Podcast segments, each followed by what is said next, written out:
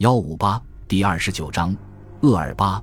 一八一五年二月二十六日晚，拿破仑乘无常号离开厄尔巴岛，重三百吨的十六炮双桅船刚起锚，船上的六百零七名老禁卫军制弹兵就得知他们要去法国，他们高呼“巴黎或死亡”。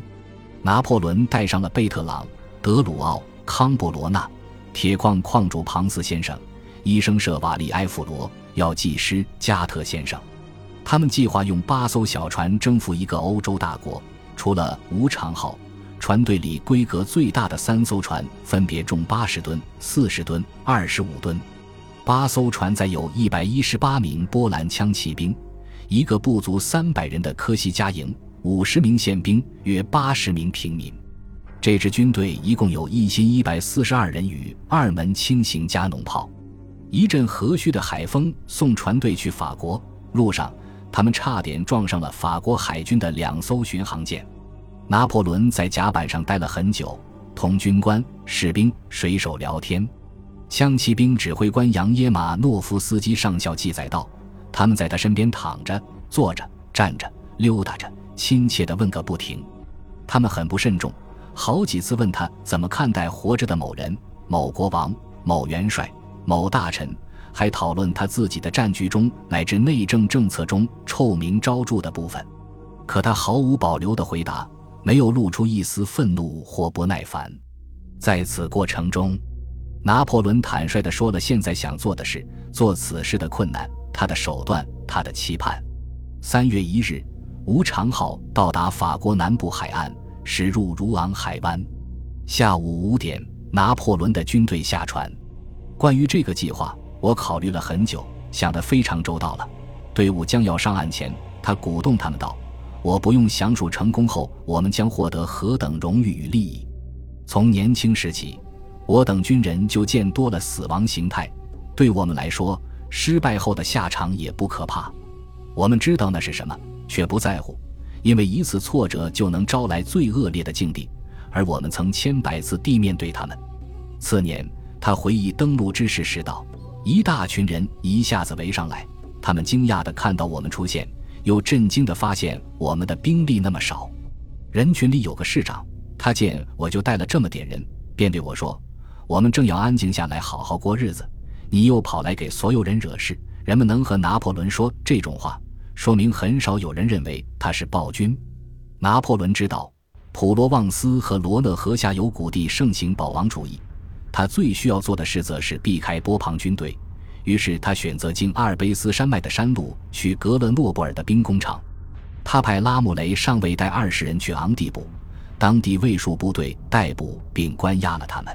这证明他的直觉没错。拿破仑的人手不足以攻打土伦，他也清楚，至少在兵力增加前，他得抢在自己归来的消息传开前进军。因此，我急忙赶去格勒诺布尔。他后来对秘书古尔戈将军说：“那里有军队、滑膛枪、加农炮，他是个中心。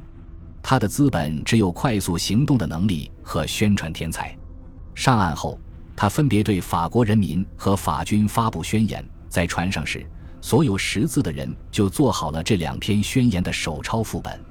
致军队的宣言称：“1814 年之败完全归咎于马尔蒙和奥热罗的背叛。”我们的队伍中出了两个叛徒，这两人背叛了我们的桂冠、他们的祖国、他们的君主、他们的恩人。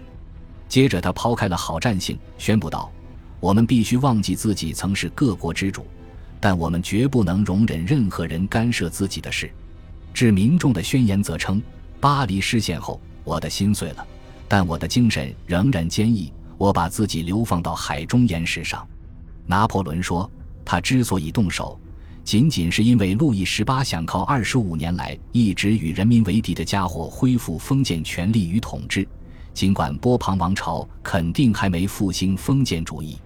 法国人，他接着说，在流放途中，我听到了你们的怨言和愿望，你们要求得到自己选择的政府，只有他才合法。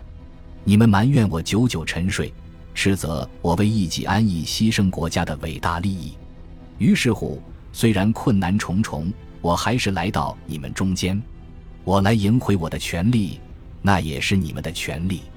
此言当然是极其夸张之词，但拿破仑知道如何取悦士兵、富农、数百万名国有财产所有人、工人、帝国公务员。因为波旁王朝失败的太彻底，就算经历过1812年与1813年的败仗，拿破仑也能在一年之内聚集相当广泛的国内同盟。登陆那天，拿破仑在戛纳的沙丘宿营，该地靠近金十字大道，营地对面则是一座陈年小教堂。次日凌晨两点，他同康布罗纳的前卫会合。这支队伍包括五马的枪骑兵与二门加农炮。拿破仑没去普罗旺斯地区首府艾克斯，而是取道通过勒卡内的路。他走了十五英里上坡路，到达格拉斯。因为城中只有五把滑膛枪可用，市长投降了。皇帝一直休息到中午时分，然后他丢下辎重和加农炮，用骡子驮运补给，沿山路北上。海拔较高处覆盖着冰雪。一些骡子滑倒了，有些地段的隘路狭窄的仅容一人通行。拿破仑随至但兵不行，他们亲昵地戏弄他，叫他的绰号，如我们的小平头、仗剑的让。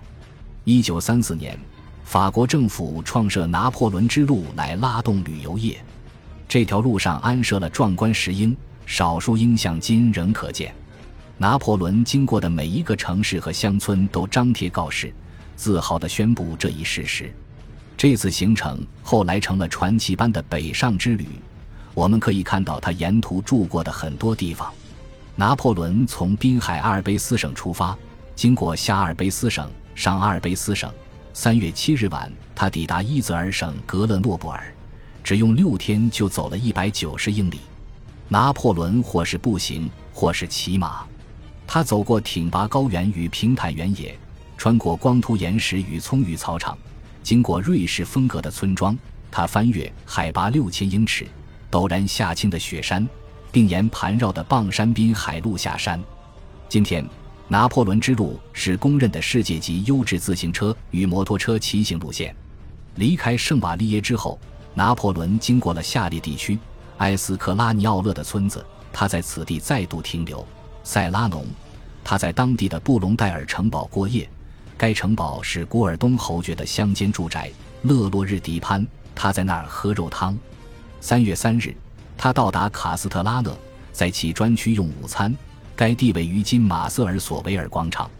在卡斯特拉讷，康布罗纳要求市长提供五千份肉、面包和葡萄酒。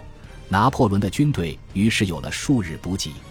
当晚，拿破仑待在巴雷姆村。住进主干道上塔尔唐松法官的家。三月四日，他到达迪涅莱班，在小宫殿旅馆休息。大军团的一些老兵来此投奔他。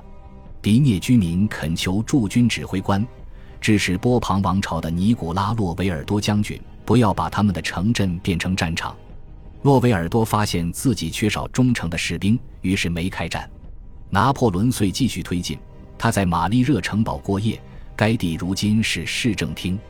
次日上午，即三月五日上午时，拿破仑在沃洛讷村停下。当地人传说，他在亨利四世建造的喷泉边喝水。在相当壮观的西斯特隆堡垒面前，他首次遇上真正的考验。这座大堡垒的大炮可以轻易摧毁迪朗斯河上唯一的桥。他非但没有停下。还在金碧旅馆同市长和显贵吃午餐，饭后不久便动身。假如站在西斯特隆堡垒的钟楼顶端俯瞰，则视野中的迪朗斯河流域长达四十英里。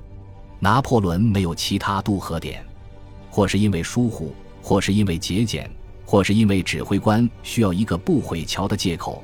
堡垒中并无火药。从那以后。只要康布罗纳趁拿破仑来之前对各市市长采取哄骗、协商、行贿的手段，并在必要时威胁他们，就没有桥梁被毁。拿破仑后来回忆道：“他到达加普时，一些农民从口袋里掏出印着我肖像的五法郎硬币，喊道：‘是他！’针对上下阿尔卑斯省的居民，他在加普写了一篇宣言：‘我的归来驱散了你们的所有焦虑。’”保全了所有财产，其他文字则称，他反对那些想要恢复封建权力、毁灭阶级平等、取消国有财产售卖的人。此举乃特意夸大波旁治下可能发生的恐怖事件。三月六日下午两点，拿破仑离开家谱。此地之后，地势陡然升高，直上海拔三千七百五十英尺的巴亚尔山口。当晚，他睡在科尔城主街的宪兵营地。